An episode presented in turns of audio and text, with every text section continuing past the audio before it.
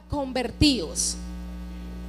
De las tantas connotaciones que tiene esta palabra, una de ellas es, esto significa volver atrás, retroceder a ese estado en el cual nosotros estábamos llenos de amor, de pasión, de entrega, de fervor por nuestro Dios.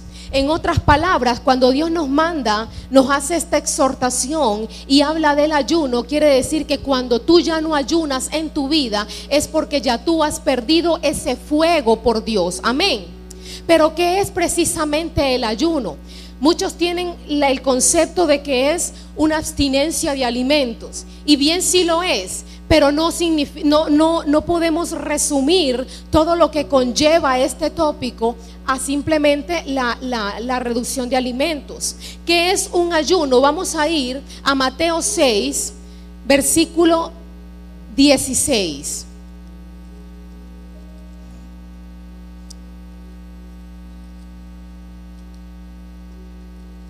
Mateo 6, versículos 16, todos lo tienen. Dice, cuando ayunéis, no seáis austeros como los hipócritas, porque ellos demudan sus rostros para mostrar a los hombres que ayunan.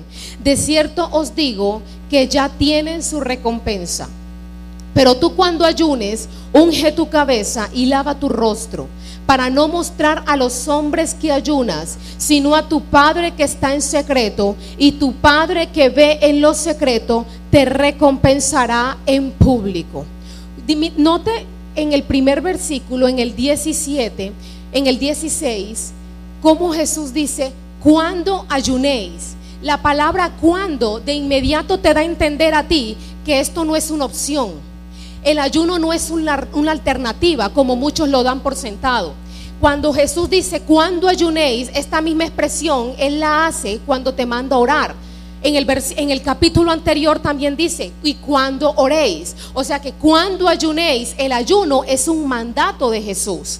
El ayuno no fue que se dio en el Antiguo Testamento y entonces ahora en el Nuevo ya tú no lo vas a hacer porque muchos dicen, muchos pastores, muchos ministros que conocen la palabra, se han, han, han atestiguado de que el ayuno en estos tiempos ya no es válido que ya Jesús ya lo hizo todo. Pero hoy vamos a desmontar todo eso. Hoy vamos a desvirtuar esa errada doctrina conforme a la palabra. Estamos en el Nuevo Testamento y Jesús nos manda ayunar.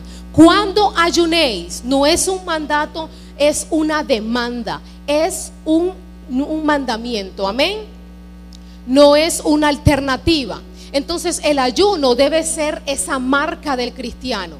Aquel que dice ser discípulo de Jesucristo necesita reconocer que no todo problema de tipo o origen demoníaco sale solamente con oración. Hay géneros que solo salen con ayuno y oración. Por más que ores dos, tres horas, por más que vigiles, por más que veles, si tú no ayunas, hay tipos de demonios que no van a salir. Por eso vemos a muchos cristianos lidiando con el mismo problema por 10 años, lidiando con la misma montaña, con el mismo gigante porque no se les ha revelado verdaderamente el ayuno. Entonces el ayuno es la marca del cristiano. El ayuno Jesucristo demandó de, sus discípulos que ayunaran y lo podemos ver en su palabra. Él demandó que todos sus seguidores, que sus discípulos también ayunaran en estos casos. Entonces, el ayuno debe ser un estilo de vida, debe ser un hábito. ¿Cómo son los hábitos? Vamos a ponerlos como por ejemplo en la comida.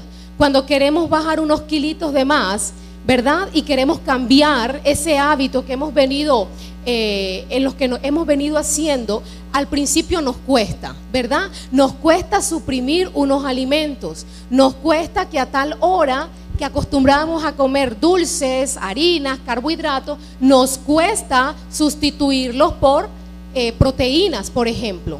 Pero a medida que tú vas habituándote en eso, ya llegas en un punto, ¿verdad? Que lo que tú haces lo gozas, lo disfrutas. pero puedes lograrlo con éxito cuando tú tienes el conocimiento aquí y aquí en tu corazón que lo que estás haciendo es para tu beneficio, para el beneficio de tu cuerpo, ¿verdad? Para la prolongación de tu vida. Lo mismo pasa con el ayuno. El ayuno no es algo en lo que uno, ¿verdad? Muchas veces no quisiera hacer. ¿Cuántas veces nosotros ya tenemos, ya hoy empezamos el martes el ayuno, hoy tenemos ya cinco, cinco días ayunando y muchas veces se me han pasado por el pensamiento, cuando tengo que hacerle la comida a mi hija, muchas veces, ay, qué delicia poder comerme esta carne, ¿verdad? Pero cuando, pero pienso en los beneficios que traerá mi sacrificio. Y cuando tú piensas en lo que te justifica, en lo que te sustenta, eso va a poder, ¿verdad? Que tú puedas crear un hábito realmente eh, eh, fuerte, firme, que tú seas firme en ese hábito. Entonces, lo mismo pasa con el ayuno. El ayuno no es que tú lo tengas que hacer cada dos años, cada tres años. ¿Cuántos aquí tenían tiempo que no ayunaban? ¿Cuántos aquí no ayunaban hace seis meses? Levanten las manos con toda sinceridad. Pues fíjate, ¿por qué? Porque si el ayuno es un estilo de vida, el ayuno es un hábito que tenemos que tomarlo, tenemos que incorporarlo en nuestra vida para lograr conquistar, para obtener promesas. Hay promesas que se obtienen también por medio del ayuno. Hay visiones, sueños que Dios te da y cuando tú ayunas inmediatamente eso logra un rompimiento y el sueño llega más pronto de lo que tú esperabas. Pero es el ayuno, es un arma tan poderosa, es increíble. Amén. El ayuno es ese canal para que tú puedas fluir libremente en la presencia de Dios. Cuando tú ayunas, tú sientes que inmediatamente tú mantienes en una conexión con el Padre y tú recibes el poder de Dios como nunca antes, como ninguna otra cosa. El ayuno es ese canal para tú recibir entrar en la presencia de Dios, fluir en su presencia de una manera mucho más libre, ¿verdad? Y también para recibir el poder. Para vencer la tentación es necesario el ayuno. No puedes superar la prueba del desierto si tú no ayunas. Amén. Eso es tan importante. Eh, documentar a la iglesia de esto. Que entienda realmente el poder que hay en el ayuno. El ayuno no es dejar de comer para perder peso. Si alguno tiene esa motivación, déjame decirte que estás errado y que ese ayuno se invalida, porque si es cierto que tú pierdes peso, ¿verdad? Estás suprimiendo alimentos, pero no es con ese propósito. El ayuno es la abstinencia de alimentos, pero para obtener, o sea, pero con propósitos espirituales, para obtener beneficios espirituales. Tampoco es abstenerse de comer porque el médico te dijo que no lo podías hacer. Estoy ayunando porque eso fue lo que el médico me mandó, ¿verdad? Eso tampoco es ayuno. Tampoco ayuno es comer para tú hacer tu propia voluntad, para tú satisfacer los deseos de la carne. Amén. Así que si alguno tiene alguna pretensión, alguna emoción, alguna pasión, algún deseo realmente de la carne, si estás ayunando y estás obedeciendo a ese deseo, de nada te sirve. Y vemos muchos casos. Hemos visto a lo largo de mi vida en el cristianismo, he visto personas estoy ayunando. En la iglesia levantan sus manos y son los más espirituales. Pero cuando salen de estas puertas ya están mirando feo al hermano ya están hablando del hermano. Eso no es ayuno. El ayuno no significa eso. De hecho, tú no haces ayuno para que seas más espiritual que otro. El ayuno no es para que tú seas más espiritual. Hay un trasfondo mucho mayor que eso que nosotros usualmente pensamos. Amén. Entonces el verdadero ayuno tiene que ver con un propósito espiritual.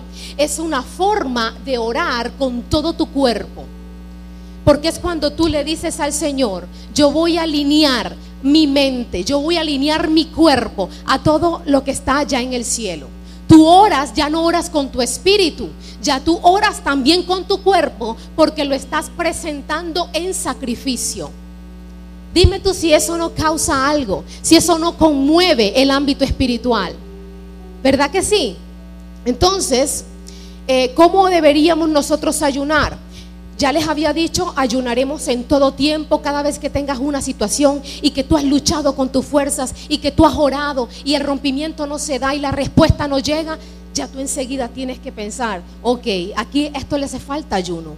A veces estamos lidiando problemas con nuestros hijos y hemos hecho cualquier cantidad de cosas. Hemos bregado con ellos por todos los medios. Hemos orado, hemos clamado, hemos traído peticiones al altar y nada acontece. ¿Sabes qué necesitas? El ayuno. El ayuno es la estocada final. El ayuno es lo que rompe lo que la oración por sí sola no rompe. Porque hay hábitos, ¿verdad? Hay espíritus que se convierten en hombres fuertes. Y cuando ellos están acentuados en tu familia, y sobre todo cuando hay espíritus que vienen por generaciones, no salen sencillamente con una oración. Necesitas ayunar. Necesitamos ayunar para, para lograr esa respuesta del cielo. Entonces, ¿cómo ayunamos? Muchas veces el ayuno se da porque el Espíritu Santo te pide que lo hagas. Eso puede pasar. Cuando eso sucede, a ti de repente no te entra hambre, no tienes esa, esa, esa tentación a todo momento de querer comer. A ti el Espíritu Santo te lleva a que es momento, es tiempo de ayunar. Ese fue el caso en el que estamos ahora haciendo el ayuno de Daniel, un ayuno congregacional. Fue el Espíritu Santo el que trajo realmente eso. Y la respuesta es la aceptación del pueblo la necesidad por la que tenía el pueblo. Hay un pueblo completo que está ayunando. Ayer tuvimos un hermoso amanecer aquí en la iglesia. Convocamos a toda la iglesia a venir a orar, a guerrear, a batallar, a interceder, a adorar. Y vinieron más personas de las que yo pensé, porque inicialmente quería empezarlo con el ministerio de intercesión. Pero vinieron personas diferentes, vinieron personas nuevas. Y eso es cuando algo viene del cielo, el pueblo enseguida lo aprueba. Hay un respaldo de parte del pueblo también. Amén. Y el ayuno, pero también está el ayuno que es iniciado por ti. También es válido. Cuando estás pasando por alguna situación, entonces tú decides, yo voy a ayunar porque ya yo estoy cansada de tolerar esta misma situación. Ya yo no puedo tolerar esto que me, acongoja, que me acongoja, que me aflige. Voy a ayunar para acabar con esto de una buena vez. Entonces esas dos son las formas de iniciar un ayuno. Existe el ayuno parcial y el ayuno total. El ayuno parcial es el que nosotros estamos, el que nosotros estamos haciendo, que es suprimiendo ciertos alimentos, ¿verdad? No comemos alimentos procesados, no comemos dulce, no tomamos café. ¿Cuántos dicen amén? ¿verdad? Eso es un sacrificio. Para muchos es un sacrificio, pero eso es un ayuno parcial.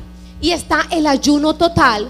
Y por lo general, este ayuno solamente es, eh, hay, hay dos formas. Primero, tomando líquidos, solo líquidos, nada sólido, nada de comidas. Tampoco es triturando la verdura y tomártela como jugo, ¿verdad? Muchos dirán, ay, la sopa se puede triturar y tomarse. No, solo líquidos, este es el ayuno total. Y la otra forma es cuando ya no tomas ni comes nada. Esta clase de ayuno siempre se recomienda o por lo general eh, siempre es guiado por el Espíritu Santo cuando es algo que el Espíritu Santo te entrega específicamente y que sea realmente eh, ejecutado pero bajo una supervisión médica. Pero no se preocupe hermano, no se preocupe, no piense que usted se va a morir porque no está comiendo o porque no está comiendo ciertos alimentos. Los científicos, de hecho, ellos han, han, comprobado que nuestro cuerpo, en nuestro cuerpo hay reservas para sobrevivir por 40 días sin darle nada de comida. Entonces no pienses que el ayuno te va a traer alguna enfermedad. No pienses eso. Ahora, si tienes ya una condición médica, siempre les digo, no es bueno tomarse estos ayunos prolongados, hazlo 24 horas, un día a la semana, yo voy a ayunar todo el día, yo voy a dejar de hacer lo que me gusta. El ayuno también es dejar de hacer lo que tú venías haciendo. Si ves tiempo en televisión y, estás ayunando, pero sigues con esas mismas costumbres, sigo viendo televisión con la misma intensidad, sigo eh, teniendo mis encuentros sociales con la misma intensidad, no representa nada. Porque el ayuno no es solamente la abstención de alimentos, sino que tiene también que ir complementado con la oración. Y eso demanda una actitud interna de tu corazón, ¿verdad? Representada, manifestada en todas las labores que tú haces en el día. Amén. Entonces, el ayuno más que una, una, una práctica religiosa es una ofrenda una ofrenda al Padre Celestial. Los que están tomando apuntes, no olviden tomar estos detalles. Es una ofrenda al, al Padre Celestial, porque mis queridos hermanos, a veces la carne suele ser más fuerte que el mismo enemigo en tu vida.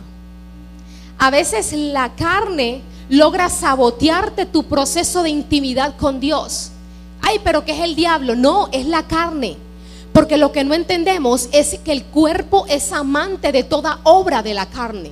El cuerpo le gusta dormir, al cuerpo le gusta comer, al cuerpo le gusta el sexo, al cuerpo le gustan los malos hábitos, al cuerpo le gustan todas las obras de la carne. Entonces cuando tú ayunas y no solamente lo reduces a cohibirte de ciertos alimentos comer, sino que lo complementas con todas estas cosas, tú ofreces por completo tu cuerpo en sacrificio. O sea que el ayuno es una ofrenda, es una ofrenda agradable al Padre Celestial. ¿Estamos entendiendo? Primera de Corintios 9:27, el hombre que escribió más libros en la Biblia, nos recomienda esto. Nos pide, mira lo que dice, sino que golpeo mi cuerpo y lo pongo en servidumbre. O sea, el cuerpo no me va a mandar a mí. La carne no me va a mandar a mí. Puedo tener 55 años, pero tu menopausia no me vas a dominar a mí. Yo le hablo a la menopausia, yo le hablo a mis hormonas, yo le hablo a mi tristeza, yo le hablo a la depresión. Tú no me vas a gobernar a mí porque soy yo quien te manda a ti. Eso solo lo logra el ayuno. Dice, y lo pongo en servidumbre, no sea que, habiendo sido heraldo para otros, yo mismo venga a ser eliminado. Porque la carne suele sabotearte y dañarte todo tu proceso con Dios. La carne, el obedecer la carne siempre retrasa el propósito de Dios en tu vida. Entonces Pablo nos manda a que, eh, vamos, a que ejerzamos dominio sobre nosotros mismos. La palabra nos dice, porque Dios no nos ha entregado un espíritu de temor, sino uno de qué? De amor y dominio propio. Tienes que tener dominio sobre tu carne. No esperes a que yo venga aquí y empiece a liberar. No, autolibérate tú en casa. Aprende a autoliberarte. Tómate tu cabeza y empieza a decretar y empieza a hablarle a tu cuerpo. Empieza a hablarle a tus pensamientos empieza a hacerle ese cortocircuito a tu mente con el poder del ayuno. Amén. Entonces Pablo nos pide, vamos a leer Hebreos 12.1. Hebreos 12.1. Por tanto nosotros también teniendo en derredor nuestra gran nube de testigos, despojémonos de todo peso, despojémonos de toda carga, quiere decir, y del pecado que nos asedia y corramos con paciencia la carrera que tenemos por delante. Hay una carrera que como cristianos nosotros estamos destinados a afrontar, ¿verdad? A correr.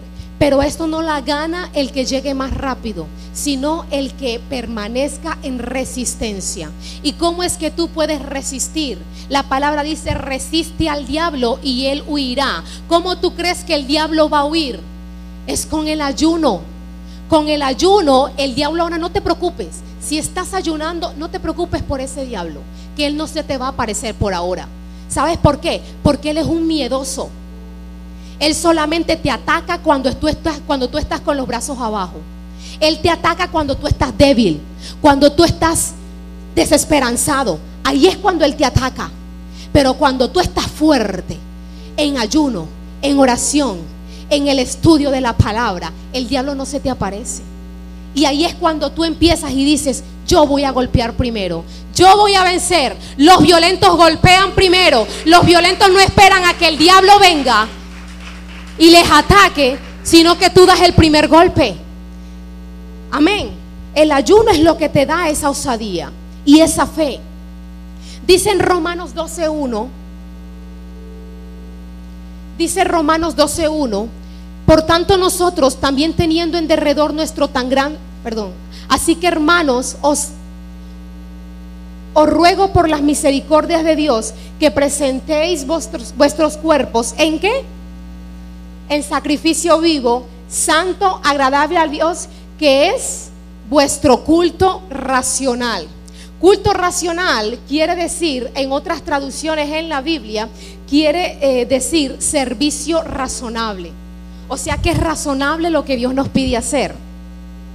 O sea que no es que no lo puedas cumplir, que sea inalcanzable. Dios te pide que lo hagas. Amén. Que ayunes para buscar el rostro del Señor. Pero oído a esto, el ayuno actualmente es una práctica, es un estilo que necesita ser restaurado en las iglesias. ¿Cuántos dicen amén? Muchos creen que ya no es necesario orar. Muchos creen que ya no es, ya, eh, es más, ni siquiera orar. Hay muchos que ya ni siquiera te hablan de la oración. No te predican de la oración ni del ayuno. Te predican de otras cosas que también generan interés para ti. Pero ya el ayuno y la oración la han dejado en un segundo plano. Y la oración necesita ser restaurada. Y yo te digo cuál es la respuesta.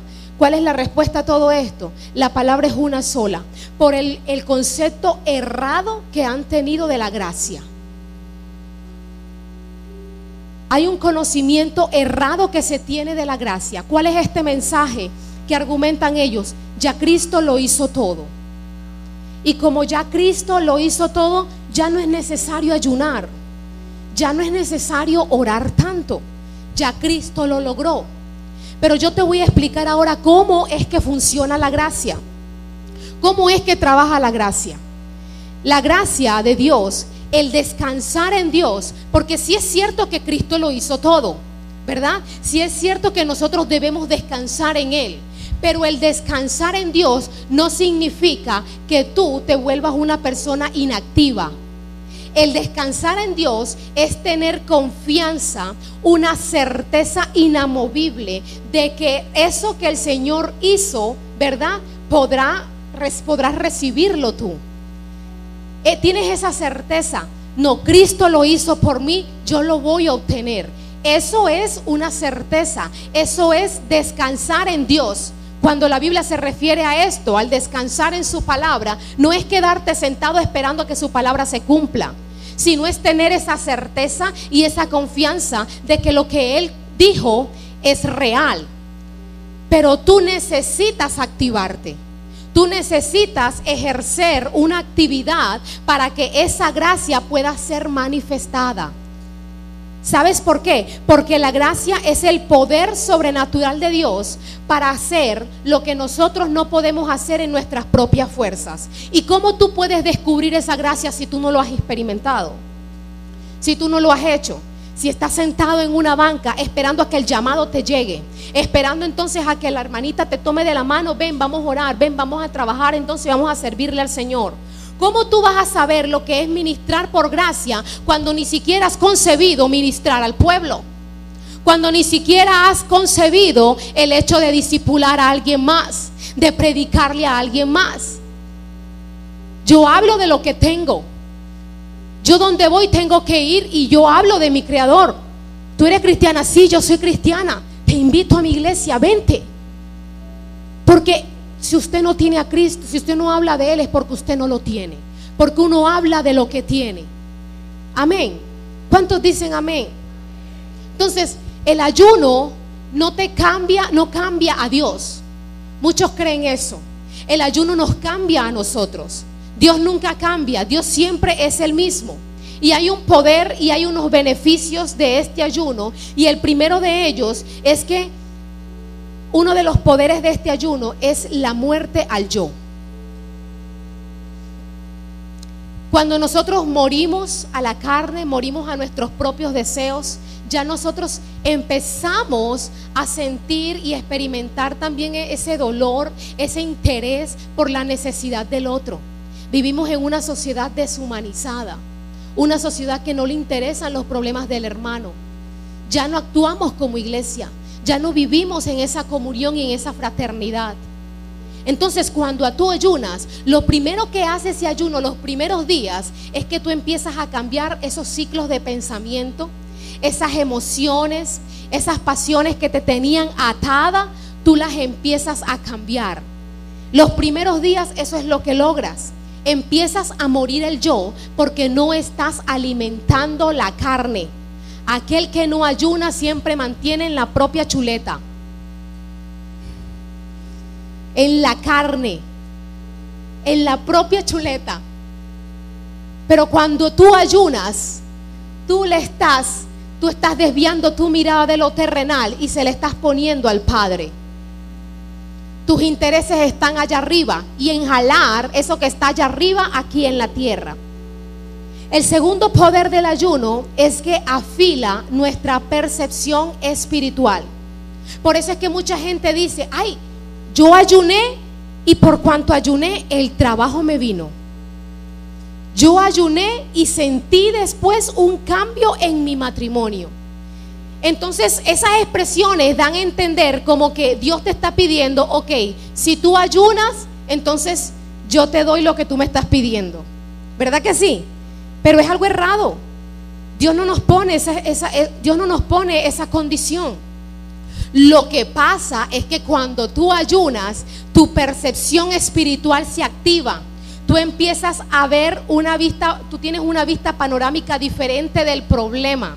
Tú empiezas a oír la voz de Dios y empiezas a decir, ok, no voy a hacer este negocio. Ok, empiezas a orar y empiezas a discernir en qué pasos andan tus hijos. Empiezas a orar y empiezas a, examinar realmente eh, tus faltas la forma de proceder en tu vida.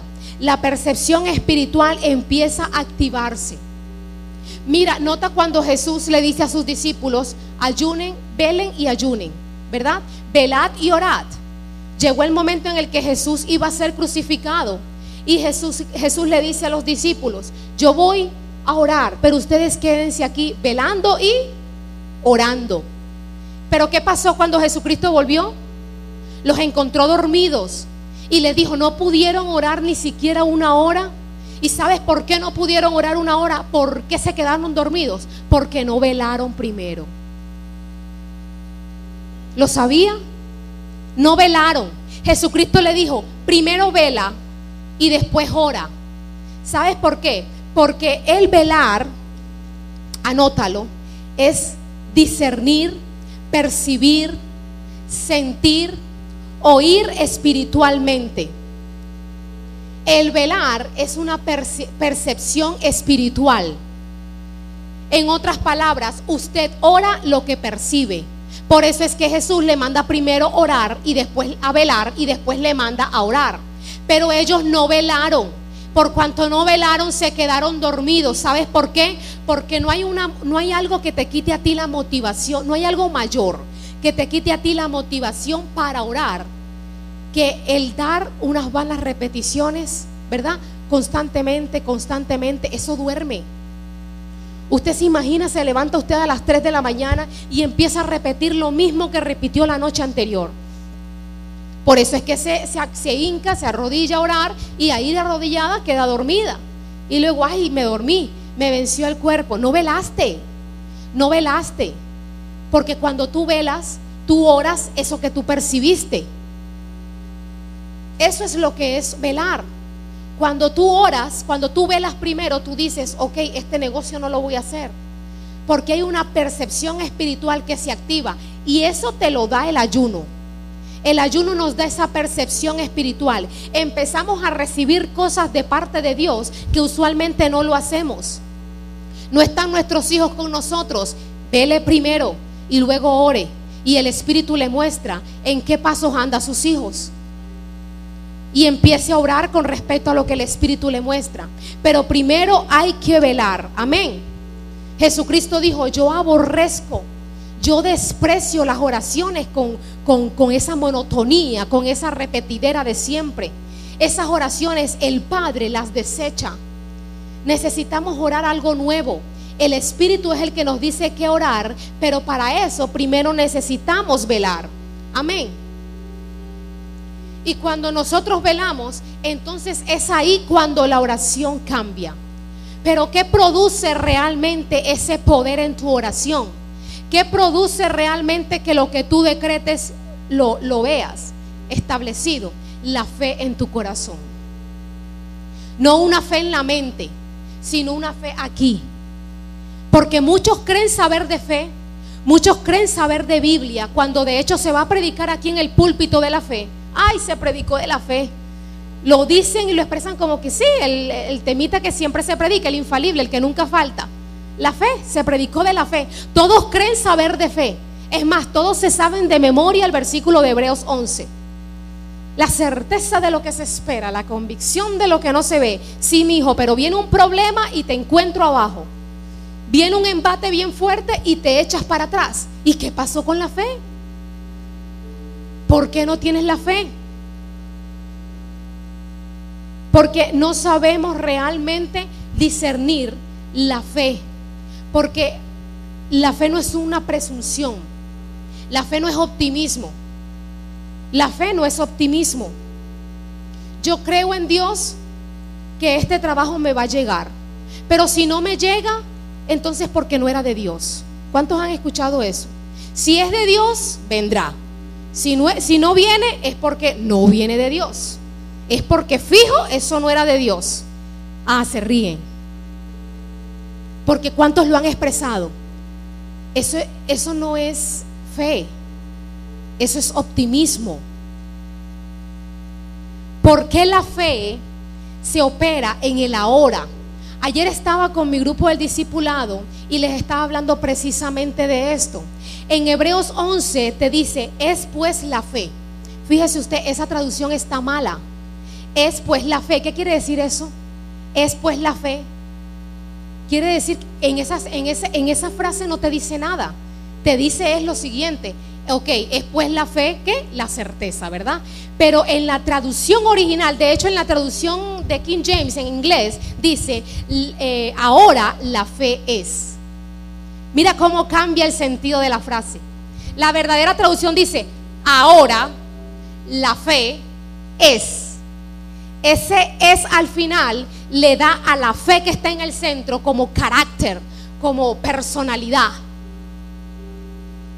Pero si tú dices, es pues la fe, estás esperando que te completen a ver qué es lo que es la fe.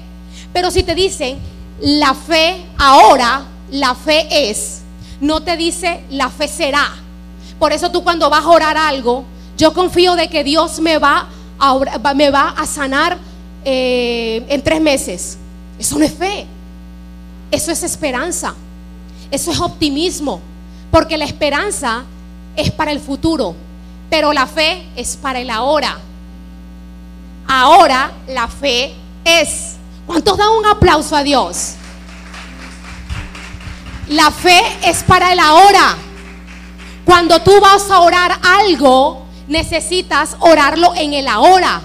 Cuando quieres, cuando a veces, mira, a veces nos ponemos a orar por todo, pero hay cosas que no se necesitan orar. Señor, es tu voluntad que yo siga con mi marido. Tú sabes que es la voluntad de Dios que tu, que tu matrimonio no llegue al divorcio. Y como ya sabes que es la voluntad, ¿tú qué haces orando eso? Empieza a decretar por fe ahora la restauración ahora, enseguida, porque la fe es ahora. ¿Ves cómo cambia? Y nos ponemos a orar cosas cuando Dios no nos pide orar por ciertas cosas. Cuando Jesucristo hizo milagros, tú no viste que Jesucristo estaba orando por el endemoniado. Jesucristo inmediatamente le dijo, te reprendo espíritu inmundo. Él no estaba orando, él sabía que era la voluntad del Padre que, que esa expulsión se lograra. Cuando pasó la tormenta en el mar y que los discípulos estaban atemorizados, ¿qué hizo él? Reprendió al viento, enmudece, Ah, pero se iba a poner a orar. En pleno desastre, estás en pleno desastre, estás en el problema ahí, en, su, en, el momento más oscuro de tu vida y te pones a orar. En vez de decretar, de declarar con fe. Por eso es que las cosas no llegan. Pero eso lo conoces, ese, ese filo en el espíritu te lo da el ayuno. El ayuno logra que tu fe se incremente. El ayuno te pide a ti, te da esa osadía y ese coraje para que tú empieces a reprender al demonio y enfrentarte con él cara a cara y no orar para que Dios lo reprenda por ti. Dios te manda a reprender a ti toda lengua que se te levante en contra tuya. No te dice yo lo voy a reprender por ti. Tú eres el que lo tienes que hacer. Y el ayuno te mantiene en ese filo pero no entendemos porque tenemos un concepto errado de lo que es la fe. Todo empieza con la fe. Si tú ayunas con la fe, los resultados lo vas a ver. Si tú decretas con fe, los resultados lo vas a ver. Hay algo bastante eh, difícil de explicar, pero yo quiero que te despojes un poco de tu lógica y de tu razón. En la eternidad, donde Dios habita, allí no existe el tiempo. El tiempo empezó a contar para nosotros desde el momento que Adán peca, ¿verdad? El tiempo que hoy conocemos, ahí empezó a contar para nosotros. Todo entonces todo iba a morir, todo lo que nace muere, ¿verdad? Todo lo que, lo que se siembra toma su tiempo para, para reproducirse, etcétera, etcétera. Pero en la eternidad todo está hecho. Mira dónde voy, oído a esto. La eternidad todo está hecho. O sea que si todo está hecho, no existe un futuro en la eternidad. La eternidad es el pasado y el futuro juntos en el presente. ¿Lo sabías? Sé que para tu mente esto es como un circuito alterno, ¿verdad? Tu mente no lo puede razonar. Porque la fe es precisamente eso, creer todo aquello que vaya más allá de la razón. Pero en la eternidad no existe eso de futuro. Por eso es que cuando tú dices, yo tengo fe que Dios me va a dar mi casa, eso va a venir en su tiempo, va a venir, pues en su tiempo te vas a quedar, en ese tiempo. Porque en la eternidad todo está hecho. Como todo está hecho, no hay futuro. Como no hay futuro, eso que tú quieres, Dios lo puede traer ahora.